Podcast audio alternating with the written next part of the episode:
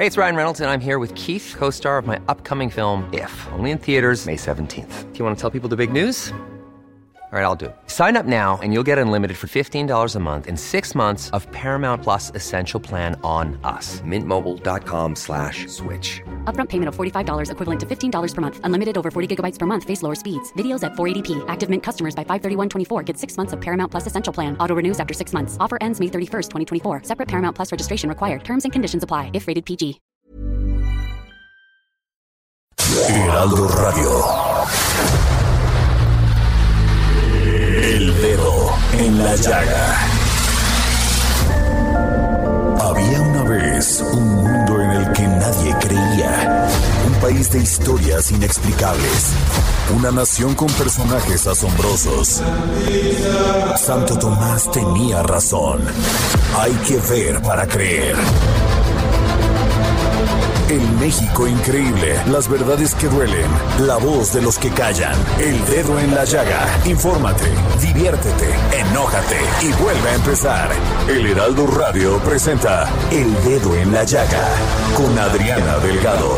Y así iniciamos este dedo en la llaga de este viernes 19 de enero del 2024. Y en exclusiva para el dedo en la llaga, esta entrevista con el gran escritor y novelista español Juan Francisco Ferrandis, autor de la novela La Tierra Maldita. El Dedo en la Llaga. Pues me da muchísimo gusto que el gran novelista, escritor Juan Francisco Ferrandis nos tome la llamada para el dedo en la llaga. Maestro, aquí en México tiene usted muchos fans de sus novelas. ¿Qué tal? Pues muchísimas gracias. Es un honor para mí poder hablar a la gente de ahí, de México, desde España y poder compartir este rato de literatura y de la vida en definitiva porque al final la literatura no deja de ser parte de la vida. Así es. Maestro, desde la última novela, El juicio del agua, sin embargo, no quiero dejar a un lado La tierra maldita, que sin duda eh, esta historia de estos jóvenes, no la quiero contar porque la tienen que leer nuestros radioescuchas, estos jóvenes que se encuentran en esta situación tan complicada, huyendo de una localidad terrible, Elicia, que además es una protagonista fundamental en esto. Y yo le quiero preguntar que me llama la atención lo poderosas que son las mujeres en sus novelas. Pues sí, lo son. Y la explicación es muy sencilla. Y es que yo he vivido rodeado de mujeres así. Me refiero desde, desde mi abuela, desde mi madre, incluso desde mi familia política. Por lo que sea la vida me ha enfrentado o me ha puesto delante mujeres que han sido capaces de sobreponerse a mil dificultades y han sacado adelante familias, han sido fuertes y han sido mujeres muy arraigadas también a la tierra, ¿no? Y es un poco como Elisia en la Tierra Maldita, es decir, son personajes en los que el lector va a descubrir no solo la fuerza femenina, sino también el arraigo y a la tierra de las mujeres y esa transmisión de conocimientos que de madres a hijas va pasando. Todo eso yo de alguna manera lo he vivido y, al final acaba lógicamente pues eso convertido también en parte de mis novelas, ¿no? Es uno de, de mis signos de identidad que me destacan muchos periodistas y de lo que yo me siento especialmente orgulloso y lo voy a seguir haciendo. De hecho, creo que no concebiría la literatura sin que hubiera personajes femeninos fuertes y capaces de superar mil dificultades como yo he visto que hacen muchas. Así es, maestro. Pues esta gran novela, La Tierra Maldita, amor, ambición, secretos, venganza, traiciones, se entrelazan sobre el fondo de una época oscura y fascinante, una historia que anhela una nueva oportunidad en la última frontera. Déjeme decirle, maestro, que en diciembre veníamos mi familia y yo y siempre cuando vamos en viaje, en trayecto en, en automóvil, usamos estas plataformas donde están los audiolibros Sí, sí. y escuchamos con mucha devoción y déjeme decirle que nos pasamos de un sitio que queríamos conocer porque veníamos tan, tan, tan atraídos por la narrativa de la tierra maldita que ya no quisimos ni regresar hasta que acabara la novela. Oye, pues Dígame. Parece una anécdota eh, genial, ¿no? Y, y, la verdad es que incluso me resulta halagadora, ¿no? Que una historia te sumerja de tal manera en la trama que incluso te olvides de, de, lo que estás haciendo, ¿no? Que en este caso era ir a un sitio determinado. Me parece increíble y es para, yo creo que para cualquier autor que le digan algo así es un orgullo, ¿no? Porque de alguna manera ha conseguido conectar, ¿no? Con el lector, que es al final lo que buscamos. Y además con esta opción yo sé que nada, nada suple a tener un libro en las manos o leer el papel, pero también esto que nos proporciona el tener el acceso a la tecnología y a los audiolibros, pues genera que podamos acercarnos a la cultura, a la literatura y a grandes novelas como las de usted, maestro. Pues sí, estoy de acuerdo. Además, yo en eso os tengo que decir que soy, podríamos decir, moderno, en el sentido de que yo echo la vista atrás y creo que lo importante son las historias. En la más remota antigüedad la gente se las contaba, es decir, lectores, lectores, así a nivel masivo, llevamos 150 años prácticamente. Antes la mayoría de gente ni siquiera sabía leer y sin embargo las historias iban de un lugar a otro y se contaban y se inventaban. Y yo creo que este formato del audiolibro recupera también ese espíritu de escuchar historias, ¿no? Y, así es. ¿Y por qué no? Oye, ¿por qué no es una opción? Además, incluso una posibilidad que no da el libro. El libro es algo individual. En cambio, ustedes estaban escuchando una historia, el coche, Así es. todos juntos, ¿no? Incluso todos se podía juntos estar... y opinábamos, opinábamos de lo que podía pasarle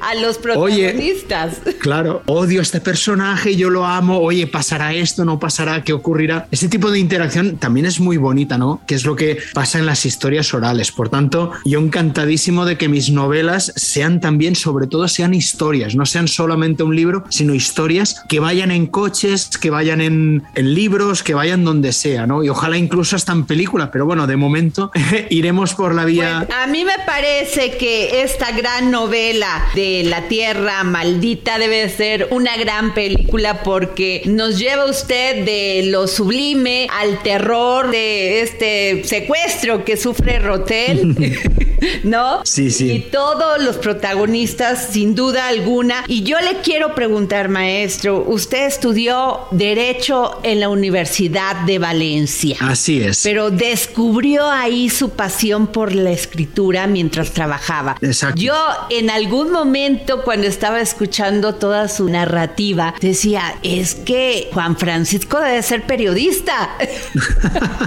Pues no, no, soy licenciado en Derecho, aunque sí que es cierto que esa carrera te sumerge mucho en el mundo de las letras, ¿no? Tienes que leer mucho, tienes que aprender a expresarte y date cuenta que al final el oficio, y en mi caso que era letrado, ¿no? Que era abogado, es convencer a un juez de que tu cliente tiene la razón. De alguna manera, ese ejercicio de trabajar para convencer, para captar la atención, para atraer el interés de un juez se puede trasladar si tienes imaginación y te gusta. Mi vocación real, real es la escritura. Pero sí que es cierto que ciertas maneras de comunicarse las he implementado, las he trasladado al mundo literario y mi intención sobre todo es que mis lectores se lo pasen bien. Mis novelas están llenas de aventuras, de personajes mm, fuertes, de misterios, pero sobre todo de lo que yo trato no es abrumar, sino al contrario, ¿no? Que fluya toda esa historia y que al final el lector se sienta atraído y se sienta convencido, ¿no? Que es un poco lo genial, ¿no? Se sienta convencido de decir, oye, esta historia a mí me gusta, me ha gustado, me lo he pasado bien, que es de lo que trata la literatura al final, ¿no? De hacernos un poquito felices con historias imaginadas. Maestro, cuando lo escuchamos, lo leemos, usted habla de épocas complicadas, complejas, donde está la lucha de los derechos, de las libertades. Y yo le quiero preguntar, usted estuvo en estos lugares porque los describe de una manera como si los estuviera viviendo. Así es, es decir, eh, cualquier autor y sobre todo autores de novela histórica necesitamos una documentación histórica, hay que bucear en las fuentes y aprender, pero eso no es suficiente. Necesitamos una ambientación que yo digo ambiental, es decir, hay que ir a esos lugares, aunque quede poco de la Edad Media, de la Alta Edad Media, que es donde la época en la que se ambientan estas historias, aunque quede poco, da igual, porque tú ya vas con la mentalidad de haberte estudiado, aprendido, conocido historias de la época, y aunque estés rodeado de carros, de gente hablando por el celular, aunque pase todo eso a tu alrededor, tú estás en el siglo IX, en el mismo sitio, ¿no? Y te imaginas a esos personajes entrando, saliendo, esas casas pequeñitas, prácticamente cabañas, esos castillos de piedra antiguos, ese olor un poco de humo, quizás de cebollas. Es decir, te lo tienes que imaginar y lo tienes que vivir porque de esa manera es de la, la manera en la que después, cuando ya te sientas a escribir, de alguna manera casi te dedicas a contar lo que has visto, ¿no? Más que a imaginar o a crear, estás contando lo que de alguna manera has visto en tu imaginación, lógicamente. Entonces, para mí es muy importante. Yo no escribo de ningún lugar en el que no haya estado. Creo que por eso es por lo que es importante, es importante el, el hecho de viajar y recorrer sitios y conocerlos, como bien decías tú. Ahora dígame una cosa, ¿cuánto tarda en escribir una novela de este nivel? Bueno, yo suelo tardar un plazo de unos dos años. Es decir, sí que es cierto que el primer año, más o menos, lo dedico más a buscar información, a viajar, a recorrer, porque sí que es cierto que, claro, vosotros veis el resultado, ¿no? Un lector ve el resultado de un libro e incluso puede llegar a pensar que un autor se sienta, empieza a escribir y cuando termina le pone fin y está terminado. Y no es así, es decir, buscas, investigas, te surgen ideas que después se marchitan y no son buenas o no terminan de encuentras otras, aparecen personajes que descartan aún, es decir, hay una especie de universo interior en la mente donde al principio bulle todo, los personajes se pelean entre sí, a ver quién va a ser el protagonista y al final cuando poco a poco se va sentando y ya escoges la trama, ya te quedas con los personajes principales, los secundarios, a partir de ahí ya prácticamente te has dejado un año de vida, ¿no?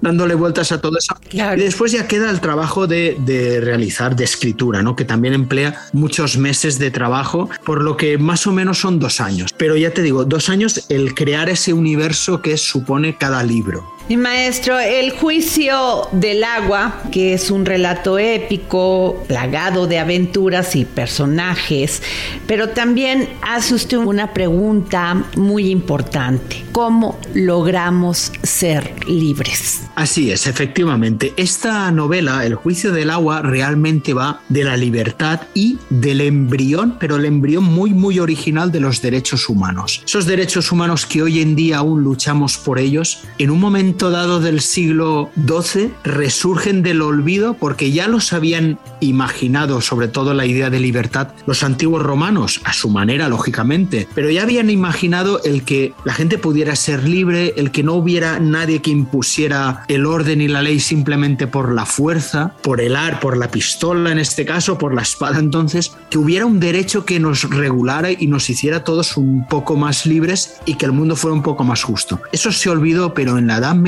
alguien lo encontró. La novela del juicio del agua va de esa gente que encontraron ese viejo manuscrito que hablaba de libertades, de que nadie está por encima de la ley, que la libertad es una cosa inestimable, y comenzaron a trabajar sobre esa idea a intentar que el mundo fuera más justo. Llevamos 800 años y aún no lo hemos conseguido.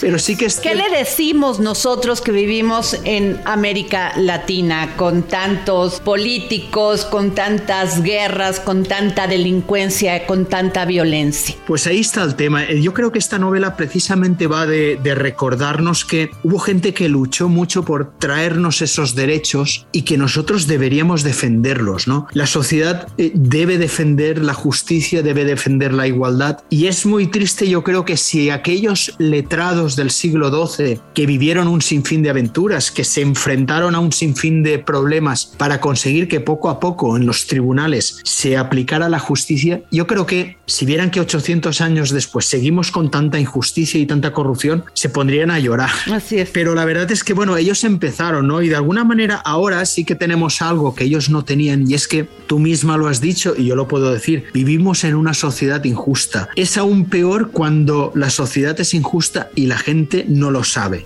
¿Qué es lo que pasaba entonces? Es decir, entonces el noble tenía la espada, el noble era dueño y señor de la vida y de la muerte de todos y nadie ni siquiera siquiera se planteaba que eso era injusto, porque era lo natural. Ese es, Así es. el día que lleguemos a una situación tan lamentable en la que las injusticias las veamos como algo natural, algo que siempre ha estado ahí y que tenemos simplemente que agachar la cabeza, entonces sí que habremos perdido la batalla del todo, ¿no? Esa batalla que se inició en el siglo XII y que aún creo que tenemos oportunidad, no sé si de ganarla, pero de al menos de ir avanzando en mejores derechos para todos, en, en una justicia más justa para todos, no solo para los poderosos. Ellos pusieron las bases y el juicio del agua cuenta un poco la historia de esa gente, ¿no? En clave de aventura, pero aún tenemos nosotros camino, es decir, es una novela que aún no está acabada y la tendremos que acabar nosotros, si te parece.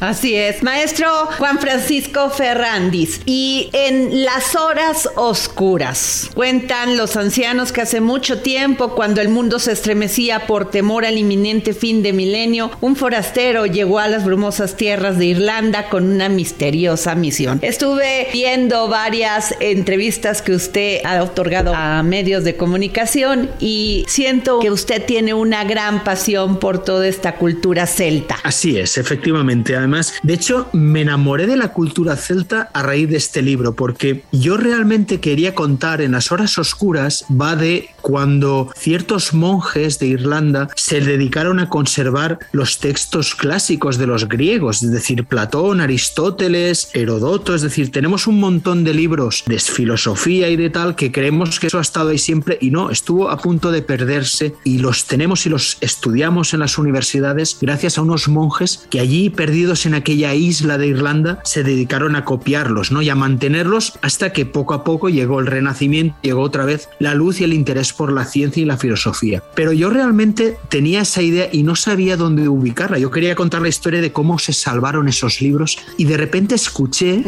una canción celta de un disco, es decir, esta novela surge de una música. Iba en el coche, igual, igual- igual que ibais vosotros, y tenía un CD y puse y se escuchó una canción, es una pieza musical que me dejó fascinado, paré el coche, la tuve que escuchar dos o tres veces y en ese momento vi un acantilado y vi una figura blanca, una figura femenina vestida de blanco y supe que tenía que ser un lugar celta donde pasara la novela. Y me fui a Irlanda, estuve ahí investigando y encima me llevo la sorpresa de que lo que os he contado, es decir, yo había pensado hasta ese momento que esos libros los habían conservado monjes en Europa, en, en lo que es Europa, quizás en la zona de Francia o en la zona de Alemania, quizás en la zona de España, y no, los habían conservado los monjes irlandeses, los monjes celtas, porque ellos venían de la cultura druida, eran cristianos desde hacía muy poquito y no tenían todavía ese sesgo religioso así de todo esto son textos paganos porque son anteriores a Cristo, todo esto de Grecia, de Platón, de Aristóteles, esto hay que destruirlo porque es pagano. Ellos no tenían esa idea y decidieron conservarlos, es decir, los respetaron, aunque no eran de la religión que ellos ya profesaban, pero veían que quizá eran importantes para... Y bueno, se dedicaron a copiarlos en latín y a guardarlos. Gracias a esas copias han llegado. Entonces, claro, fue una especie de conjunción astral, ¿no? Mi interés por los libros y el mundo celta. Viajar a Irlanda y conocer aquello me enamoró. Desde entonces soy un enamorado del mundo celta y claro, quizás en México resulte todo ese mundo un poco lejano, pero os aseguro que os atrapará porque mezcla esa magia, esa no lo sé, es, es todo, es el ambiente, la cultura, el conocimiento de aquellos antiguos druidas y es fascinante conocer todo eso también. En la portada hay un círculo, maestro. Un círculo, un símbolo. Sí, sí, celta. así. ¿Qué significa? Bueno, pues es, es una especie de laberinto. Eh, aparece, eh, claro, describirlo así por radio es complicado, pero es un entramado, Ajá. pero que tiene su, tiene su armonía, ¿no? Yo lo he visto en tumbas de allí, en, en tumbas antiguas, en, en- en Irlanda, y lo que viene, aunque aparecen otros lugares celtas, de Gales, de, Ajá. pero lo que significa es la vida, pero la vida intrincada, de alguna manera es la vida para todos no deja de ser un laberinto. Nada nos sale siempre como queremos, la vida se enrevesa, surgen problemas y si nos fijamos en ese símbolo, cualquiera de esas líneas se mete, se entrelaza con las otras y forma parte, yo creo que lo ponían en, la, en las tumbas, ese símbolo como eh, significado de la vida, ¿no? Y es así como yo lo entiendo porque al final esta novela también es la vida de ciertos personajes. Yo en todas mis novelas al final son vidas de gente que pasaron hace mucho tiempo México y que nos quieren contar cosas, ¿no? Y son vidas intrincadas, llenas de aventuras, llenas de, pues eso, de drama, de alegrías, de tristezas, de pena, pero al final van en busca de algo, que creo que es lo importante. Y la pregunta es, ¿y nosotros qué buscamos en la vida? Pues algo tendremos que buscar. Así es. Maestro Juan Francisco Ferrandiz, yo le agradezco por su humildad, por tomarnos la llamada. Sé que usted está muy ocupado, que tiene una agenda de entrevistas, pero sobre todo eh, tener en la línea a uno de los novelistas más famosos de Europa, de España, yo le valoro enormemente y los radioescuchas del dedo en la llaga. Gracias por su humildad, maestro. Pues muchísimas gracias a vosotros. Además, quiero compartir una buena noticia y es que en marzo, el próximo marzo, sale mi nueva novela. Eh, se llama La heredera del mar. Es también una novela histórica, medieval. Y en este caso vamos a hablar de la historia oculta de las mujeres. Hemos empezado esta entrevista hablando de mujeres. Pues, ¿cómo vivían las mujeres en la Edad Media? Es cierto eso que decían que o eran casadas, prostitutas o monjas. Había otras maneras de vivir. ¿Vivían las mujeres medievales de otro modo? Pues bueno, en La heredera del mar quiere contarnos esa historia, ¿no? Es, es una historia que creo que es muy bonita, eh, tiene también muchas aventuras, emoción, tiene de todo. Y bueno, yo es el primer medio en el que lo digo, porque es empezado el año y es la primera. Es exclusiva. La primera entrevista que hago en radio desde que ha empezado 2024 es esta y quería ofreceros ese regalo, ¿no? A la gente de México que me está escuchando. Muchas y gracias. Y ojalá llegue ahí, ojalá la podáis o leer o escuchar, ojalá algún día se pudiera ver hasta en una pantalla, pero sobre todo ojalá pudierais conocer esta historia, ¿no? O lleguéis a conocerla, porque es una historia de mujeres, de mujeres de aquella época y quizás eh, también con su reflejo en el, en el mundo actual, ¿no? Y en lo que se sufre muchas veces en el mundo actual. Así que nada, muchas gracias por haberme dado este tiempo, muchas gracias por poder haber tenido este rato de compartir mi trayectoria y sobre todo eso, que los nuevos proyectos también os gusten. Claro, maestro, y muchísimas gracias. Gracias por compartirnos, por darnos esta exclusiva. Cuando salga en marzo, le podemos hacer otra llamada para que nos platique más de las herederas del mar. Vamos a estar muy pendiente de esta novela y si nos puede tomar la llamada va a ser maravilloso. Pues cuenta con ello, cuenta con ello porque estaré encantado de, he estado muy a gusto y estaré encantado de seguir hablando con, contigo y bueno, y sobre todo comunicando con la audiencia de ahí de México. Muchas gracias, maestro. ¿Tiene pensado este año venir a México? Pues todavía no lo sé, todavía no lo sé porque como todavía aún no ha salido, de hecho tengo la semana que viene una reunión en Barcelona con la editorial y supongo que me empezarán a, a explicar el plan de presentaciones y el plan, porque cuando sale una novela siempre hay una, una ruta donde vas por varias ciudades eh, presentando el libro y hay ciertos eventos y ellos son los que lo diseñan todo. Yo de alguna manera me dejo guiar ahí. Claro. Así que ojalá, ojalá, ojalá pudiera darse el caso y seríais los primeros en saberlo. Yo estaría encantadísimo de, de, viajar a México o América en general y seguir contando historias, que es lo que más me apasiona en esta vida. Así es, maestro. Pues muchas gracias, gracias, maestro Juan Francisco Ferrandiz, autor de estas novelas históricas preciosas, maravillosas y súper exitosas. Muchas gracias. Gracias a vosotros. Estás escuchando a Adriana Delgado en El Dedo en la Llaga.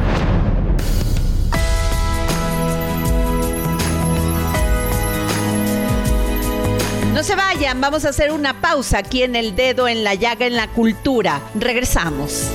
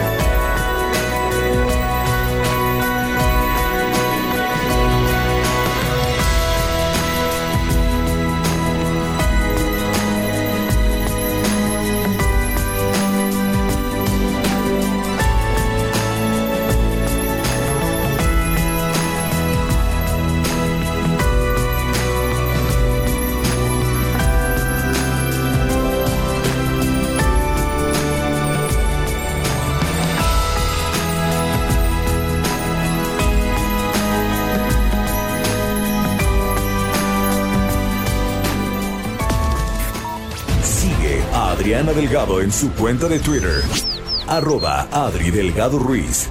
Además, te invitamos a enviar tus opiniones y comentarios en texto o por mensaje de audio a través de WhatsApp al 55 2544 3334. Y si quieres escuchar El Dedo en la Llaga de El Heraldo Radio, en cualquier momento y donde quiera que te encuentres, descarga el podcast disponible en Spotify y iTunes.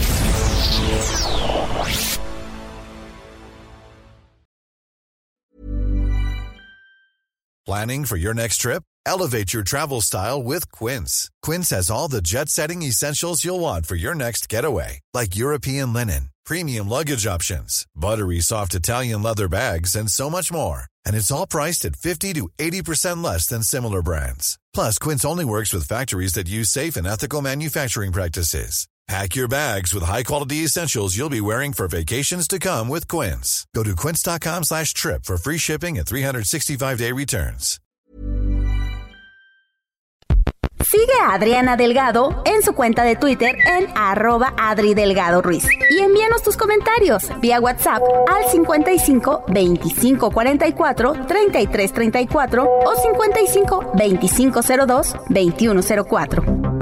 Adriana Delgado entrevista en exclusiva al dirigente de Morena en la Ciudad de México y coordinador de campaña de Clara Brugada, Sebastián Ramírez Mendoza. El 2021 pues le pegó a Morena, una ciudad gobernada por Morena y de repente pues viene este descalabro. ¿Se confiaron? Sí, sí, nos desorganizamos, nos confiamos, no incluimos a todas las visiones que hay en torno a nuestro movimiento. Nuestro movimiento es amplísimo, eh, no hay una sola visión de las cosas como ya tú decías. Entonces tenemos que estar todos participando y todos representados. Y hay que construir unidad. La unidad no se decreta en política, no es, ah, bueno, pues ahora tal es nuestro candidato, ahora por decreto todos lo apoyan. Pues no, hay que sentarse, hay que escuchar, hay que ponerse de acuerdo. Para eso está la política. Entonces, pues la, la unidad es un proceso que, que nosotros estamos pues desplegándonos para construir en la ciudad.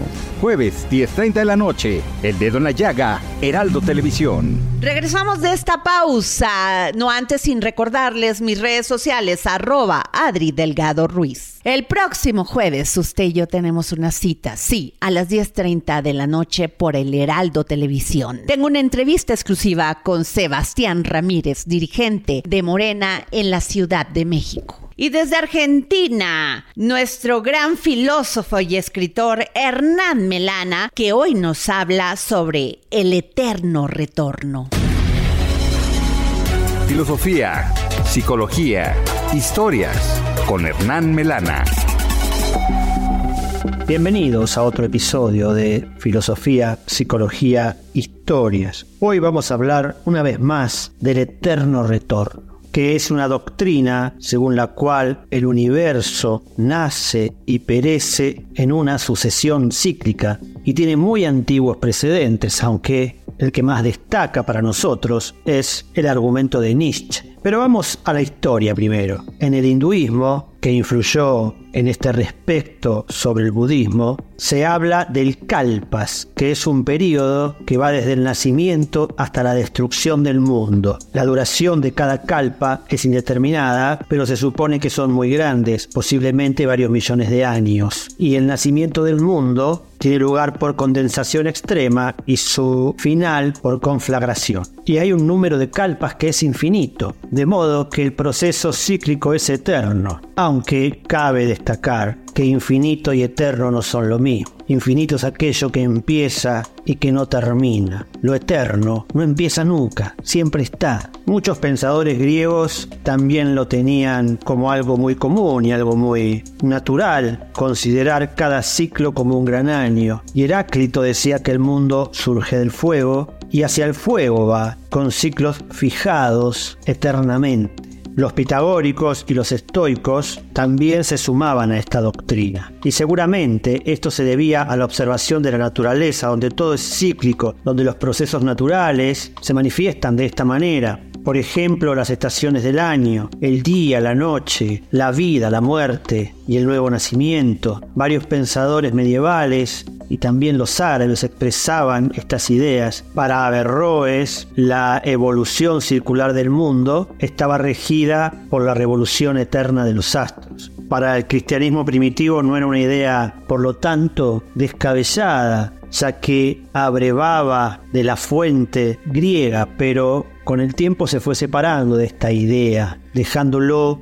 en lo primordial, en volver a la fuente, en volver a Dios. Como dijimos al principio, Nietzsche fue quien formuló esta doctrina al suponer o imaginar que en un mundo donde los átomos no pueden destruirse y son finitos, las infinitas combinaciones posibles de los mismos en la eternidad del tiempo darán un número infinito de mundos, entre los cuales estará comprendido un número infinito de momentos iguales. Entonces el hombre, por consiguiente, vive un número infinito de vidas, pero todas son un calco de las otras, todas son exactamente iguales. Nietzsche nos dice que la cantidad de fuerza total en el universo es limitada, no es infinita.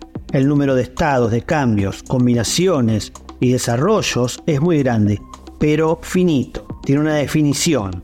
Lo único infinito es el tiempo, y esto ha hecho que hubiesen tenido lugar todos los desarrollos posibles, de modo que este momento tiene que ser una repetición. Toda combinación posible tiene que haberse realizado ya, no una vez, sino infinitas veces. Nietzsche nos dice que no se trata de un mecanismo, sino de una infinita recurrencia.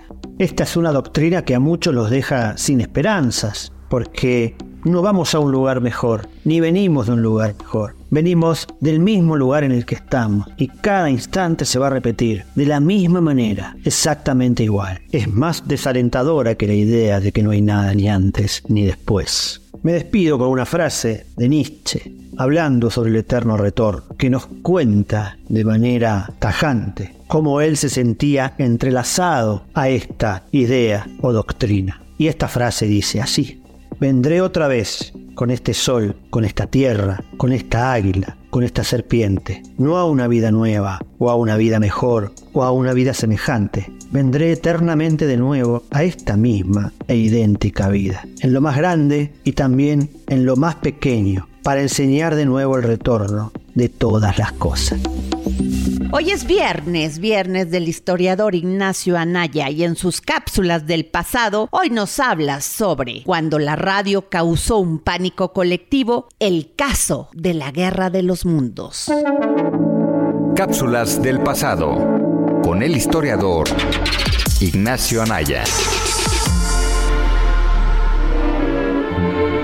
Hola Adriana, hola amigas y amigos del Dedo en la Llaga, soy Ignacio Minjares y esta es mi cápsula del pasado. En este episodio les voy a contar una historia que combina elementos de la radio, el pánico colectivo y los periódicos. Es un caso interesante y ya verán por qué. En la década de 1930, la radio emergió como la principal fuente de noticias de última hora, creando un campo fértil para fenómenos mediáticos sin precedentes. Un ejemplo paradigmático fue la emisión de La Guerra de los Mundos por Orson Welles en 1938, un evento que trascendió como un caso irónico de la influencia de los medios en la percepción pública y la línea borrosa entre la ficción y la realidad. El 30 de octubre de 1938, la cadena CBS emitió una adaptación radiofónica de la novela de ciencia ficción La Guerra de los Mundos de H.G. Wells. Orson Welles, con solo 23 años y ya un hombre reconocido en el teatro, transformó la narrativa victoriana en un falso boletín de noticias. La transmisión, que describía una invasión marciana a la Tierra,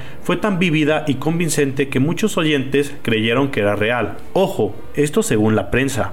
Aunque el programa no se concibió como una broma, la forma en que se presentó, interrumpiendo con boletines de noticias ficticios, causó confusión. Algunos oyentes, sintonizando tarde, se perdieron la introducción que aclaraba la naturaleza ficticia del programa. Esto llevó a una reacción de pánico en varias partes del país según así lo narró la prensa de ese momento, con personas huyendo de sus hogares y llamando a la policía para ofrecer ayuda contra los supuestos invasores marcianos. La mañana siguiente, los periódicos de todo el país informaron sobre la histeria masiva causada por la emisión. Sin embargo, estudios posteriores sugieren que la reacción del público pudo haber sido exagerada por los medios. Datos de la época muestran que solo un pequeño porcentaje de la audiencia nacional estaba sintonizando el programa de Wells y muchos lo percibieron como un simple engaño. ¿Por qué se dio esto? Bueno, en ese entonces la prensa quería demostrar que la radio no era una fuente confiable de información y por ello exageraron este caso. En el siglo XXI, historiadores y sociólogos comenzaron a cuestionar la severidad del pánico. Se argumentó que la cobertura noticiosa contemporánea se basó en anécdotas y no proporcionó un análisis en profundidad. Además, un informe elaborado seis semanas después del programa y utilizado para fundamentar el supuesto pánico fue criticado por depender excesivamente de la publicidad sensacionalista de los periódicos. La emisión de La Guerra de los Mundos de Wells no solo demuestra el poder de los medios para influir en la percepción pública, sino también cómo la narrativa mediática puede distorsionar la realidad. Si bien algunos oyentes experimentaron miedo y confusión, pero la verdad muy pocos, la idea de un pánico masivo a nivel nacional parece ser más un producto de la sensacionalización periodística que un hecho. Este evento histórico nos llega a reflexionar sobre la responsabilidad de los medios y la importancia de la crítica y el análisis en nuestra recepción de la información. Espero que les haya gustado este episodio y recuerden escucharnos cada semana. Muchas gracias y hasta la próxima. Libros, libros, libros con Exxon a la milla, gran promotor cultural. Hoy nos habla sobre el libro Ciudades Desiertas del gran escritor José Agustín, como homenaje al recién fallecido escritor. Libros, libros, libros con Exxon a la milla.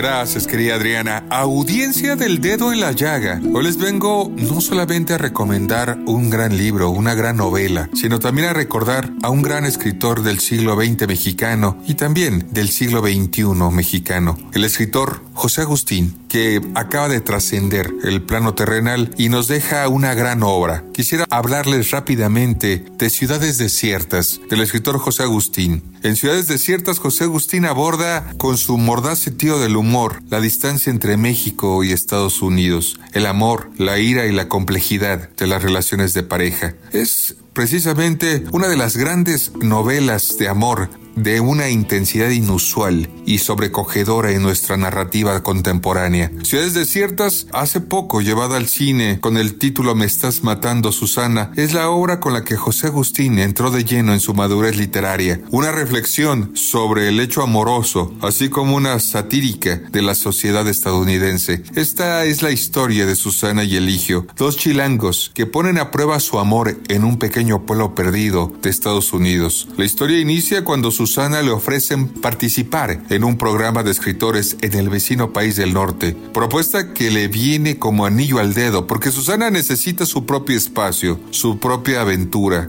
sentirse viva sin pensarlo dos veces ni consultarlo con Eligio, su esposo y actor con poco trabajo, toma el primer avión que la llevará a recuperar su vida.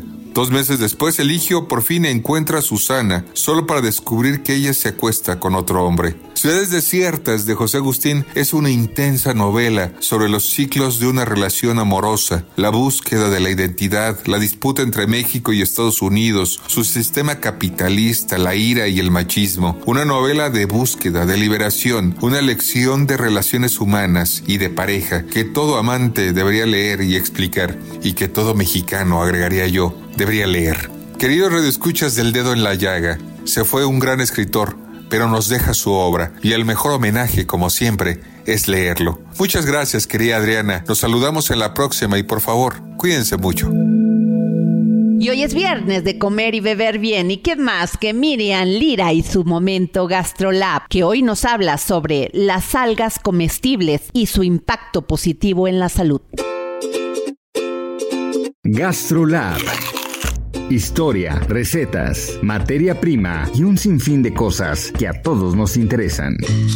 Hola, ¿qué tal Adri, amigos del dedo en la llaga? Feliz viernes para todos ustedes. En los últimos años, el interés en las algas comestibles ha crecido significativamente debido a su perfil nutricional único y a los múltiples beneficios para la salud que ofrecen. Estos organismos marinos que tradicionalmente han sido parte integral de las dietas en países como Japón, Corea y China están ganando popularidad en todo el mundo y por supuesto México no se queda atrás. Las algas comestibles se clasifican generalmente en tres grupos principales, verdes, rojas y pardas. Entre las más conocidas están la nori, usada en la preparación del sushi, la wakame, que es frecuente en sopas y ensaladas, y la kombu, utilizada para los caldos. La espirulina y la clorela, algas verde azuladas, estas son muy comunes en suplementos. Las algas son reconocidas por su alto contenido en nutrientes esenciales. Son una excelente fuente de minerales como yodo, calcio, hierro y magnesio. Además, son ricas en vitaminas, especialmente en vitaminas del complejo B, A y vitamina C. También contienen proteínas y ácidos grasos omega 3, elementos cruciales para una dieta equilibrada. Debido a su alto contenido de yodo, las algas son beneficiosas para la salud tiroidea, ya que el yodo es un elemento clave en la producción de hormonas tiroideas. Algunas algas contienen fibras como la algina y el fucoidano, que pueden ayudar a regular la digestión y promover un microbioma intestinal saludable. Contienen antioxidantes como vitaminas A, C y E y otros compuestos como el fucoxantín que pueden ayudar a proteger las células contra el daño de los radicales libres. Son bajas en grasas saturadas y ricas en ácidos grasos omega 3, lo que puede contribuir a mantener niveles saludables del colesterol y apoyar a la salud del corazón. El bajo contenido calórico y el alto contenido de fibra de las algas pueden ayudar también en la gestión del peso. Además, algunas investigaciones sugieren que las algas pueden tener efectos beneficiosos en la regulación de los niveles de azúcar en la sangre. A pesar de sus beneficios, es importante consumir algas con moderación. El exceso de yodo puede causar problemas de tiroides y algunas algas pueden contener metales pesados y toxinas, dependiendo de su origen. Se recomienda optar por algas de fuentes confiables y sostenibles y por favor siempre bajo el apoyo de un especialista. Las algas comestibles ofrecen una variedad impresionante de beneficios para la salud, gracias a su rica composición nutricional. Incorporarlas en la dieta puede ser una manera deliciosa y creativa de mejorar el bienestar general. Si quieres conocer más sobre ellas, no dejes de visitar gastrolabweb.com y arroba heraldo en redes sociales. Por supuesto, no dejes de escucharnos con más tips deliciosos el próximo viernes aquí en El Dedo en la Llaga. ¿Y usted sabe que hay una nueva variante de COVID llamada pirola? Pues sí, es importante seguir vacunándonos. De esto nos habla Maribel Ramírez Coronel, periodista en temas de salud. Hola Adri, buen día, saludos a toda la audiencia. Y pues sí, la pandemia ya acabó, pero el COVID-19 no, llegó para quedarse lo sabemos, nos lo advirtieron desde el principio, que salíamos de la pandemia, que se había acabado la emergencia sanitaria internacional, pero entrábamos a una nueva fase que le llaman endemia los especialistas, y eso significa que si es cierto ya no hay riesgo generalizado de contagio para la humanidad entera como para que nos tengamos que encerrar de nuevo y detener actividades como sucedió en 2020-2021, pero sí tenemos que seguirnos cuidando. En México en particular ahorita hay entidades que están muy afectadas. Las autoridades mencionan a cinco en específico. Es el caso de Aguascalientes, Oaxaca, Hidalgo, Jalisco y Baja California. Son las que tienen mayor número de casos y pues ahí y en todo el país hay que regresar a los clásicos que ya sabemos, uso de cubrebocas en forma generalizada. Hay estados que ya están ordenando ese uso generalizado de cubrebocas, en particular el Estado de México dio la orden a todos los estudiantes de todos los niveles en las escuelas usar cubrebocas. Y bueno, pues yo creo que esa orden se va a ir extendiendo y aunque no lo den la orden como autoridad, en lo individual sí tendríamos que tener esa conciencia. La Organización Mundial de la Salud ahorita en este año, esta semana, lanzó una alerta ante el notable aumento de casos de COVID-19 en México y otros países de América y en particular mencionan porque la agresividad de la variante pirola de verdad sí está fuerte. Esta cepa, llamada con ese nombrecito tan curioso que se llama pirola, ha generado inquietud de verdad por esa agresividad, sobre todo por su rápida capacidad de transmisión y su respuesta menos efectiva a los tratamientos médicos. Y aparte, no se neutraliza tan fácil por los anticuerpos previos es decir, los que nuestro organismo ya tenemos anticuerpos, ya sea por la vacuna o porque nos contagiamos, eso no está neutralizando tan fácil a esta cepa pirola. Entonces, por eso la importancia de seguirse vacunando. La evidencia es clara, los vacunados tienen mucho menor riesgo de enfermedad enfermarse en forma grave. Quizá no de contagiarse, porque aun cuando te vacunes sí puede ser que te dé el COVID-19, pero en forma leve. El riesgo de sufrir COVID largo o grave se elimina con la vacuna. Aquí lo malo es que el gobierno en México decidió ya no impulsar ese esquema de vacunación con las inmunizaciones de Pfizer y Moderna que está comprobado son las más eficaces para las nuevas variantes, pero bueno, sí están las dosis de Abdala y Sputnik, son las que existen y si no hay posibilidad de pagar la vacuna en el mercado privado, pues aplicarse la Abdala o la Sputnik, la cubana o la rusa. La vacuna Pfizer y Moderna, bueno, la Pfizer ya está desde hace semanas y está desde diciembre a un poco más de 800 pesos en farmacias o en consultorios privados. La de Moderna ya viene también y se espera que salga en un precio muy similar y bueno, pues aplicarse, si hay capacidad de pagar esa vacuna sería sensacional, si no, pues entonces aplicarse las otras. Vamos a la mitad del invierno, todavía puede alargarse la ola hasta abril o mayo, como ha sido en años anteriores, así que hay que cuidarnos con todo. Y ya está listo nuestro querido Gonzalo Lira con los temas más relevantes del cine y en esta ocasión nos trae una entrevista exclusiva con el director Jay Bayona por la película La Sociedad de la Nieve. Es tiempo del séptimo arte, películas, cortometrajes, series, documentales y excelente música con Gonzalo Lira.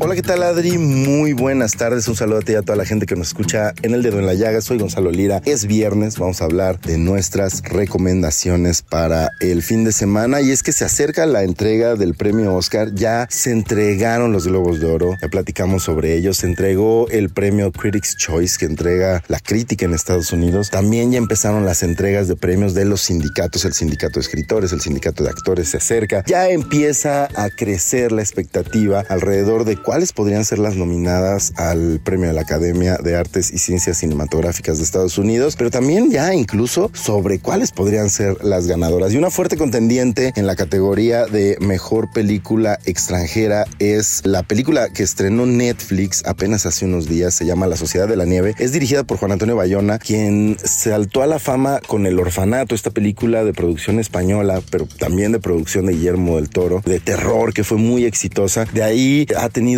algunos otros éxitos como Lo Imposible, protagonizada por Iwan McGregor y Naomi Watts, sobre pues lo que ocurría después de un tsunami. Y de ahí saltó a Hollywood a hacer películas pues por encargo básicamente, ¿no? Hizo una película de Jurassic Park y ahora regresa y después de muchos años de estar planeando contar la historia de los sobrevivientes de los Andes, este grupo de jóvenes uruguayos, jugadores de rugby que en el año 72 quedaron varados después de un accidente de avión, quedaron atorados en los Andes por 72 días y que se hizo muy famosa esta historia con el paso del tiempo por un elemento muy particular. Antes de esta película ya hubo dos versiones cinematográficas, la primera de René Cardona en los años 70, poco tiempo después de que ocurrió el accidente, y después en los años 90 una película protagonizada por Ethan Hawke. Eh, la particularidad de esas dos películas es que se centraban en un elemento. Estos personajes para sobrevivir 72 días tuvieron que eventualmente recurrir al canibalismo, comerse los cuerpos de sus compañeros muertos. Sin embargo, Juan Antonio Bayona decide no mostrar necesariamente el lado morboso, el lado amarillista de ese elemento que pues bueno, obviamente no te puedes saltar, sino mostrarnos cuáles son las implicaciones éticas y morales de esto. ¿Por qué decidió tomar ese ángulo y tomar esa postura? Vamos a escuchar al propio Juan Antonio Bayona. Sí, yo creo que el, canibalismo, fíjate, me, centro sobre todo en la parte moral y sobre todo en la parte humana. Es algo que me pasó leyendo el libro, donde cuando uno llega al final se da cuenta que el, canibalismo es, es una parte secundaria del relato, porque hay una parte que está todavía por encima que le hace sombra, que es esa parte humana. Al poner el foco no en la persona que ha de comerse un cuerpo de un amigo, sino en el amigo que da su cuerpo para que el compañero regrese, lo que puede sonar sensacionalista o escabroso se convierte en una decisión de una tremenda humanidad, de generosidad, de amor, de compañerismo, eh, y, y ahí el relato es completamente diferente. Contando los mismos hechos, cambiando la perspectiva, el significado es completamente diferente. Bueno, Adri, ahí lo tienes. Eh, Juan Antonio Bayona seguramente tendrá una nominación al premio Oscar y estaremos hablando más adelante de esta película. Si no la han visto, échenle un ojo. Se ha convertido ya en la película de habla hispana más vista de la plataforma de Netflix, así que no se queden atrás, entren a la conversación y seguramente no se van a arrepentir. Me encuentran en redes como arroba gonis, g o n y z Que tengan excelente fin de semana. Bye. Hoy es viernes, viernes de deportes con Roberto San Germán. Roberto San Germán y los deportes al estilo del dedo en la llaga con Adriana Delgado. Buenas tardes Adriana y buenas tardes a toda la gente que nos sintoniza. Pues ya estamos en las rondas divisionales de la NFL, es lo más relevante que vamos a tener fin de semana. Los partidos son el sábado, los 49 ante el equipo de los empacadores. Este partido es a las 7 de la noche. El favorito es el equipo de los 49 y a las 3 de la tarde los Ravens reciben a los Tejanos y los favoritos son los Ravens. Ya para el domingo los Bucaneros van a visitar a los Leones de Detroit a las 2 de la tarde. Ahí el favorito son los Leones y bueno por la conferencia americana el partido entre los Bills contra los jefes este va a ser a las 5 de la tarde. Ahí el favorito son el equipo de los Bills. Así que después de estos partidos tendremos ya las finales de conferencia. Y si todo nos indica, serán 49 contra Leones y serían Ravens contra el equipo de los Bills. Y para ver de ahí quienes llegan al Super Bowl 58 en Las Vegas. Hasta aquí la información deportiva. Pase un buen fin de semana, Adriana. Igual la gente que nos sintoniza. Yo soy Roberto San Germán.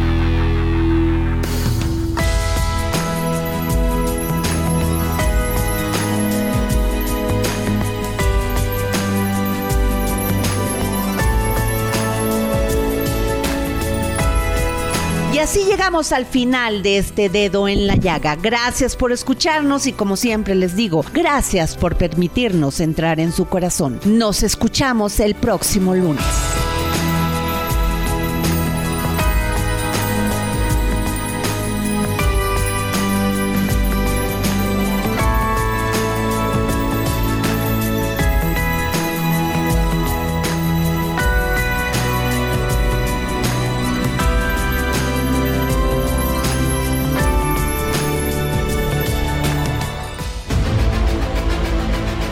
El Heraldo Radio presentó El Dedo en la Llaga con Adriana Delgado.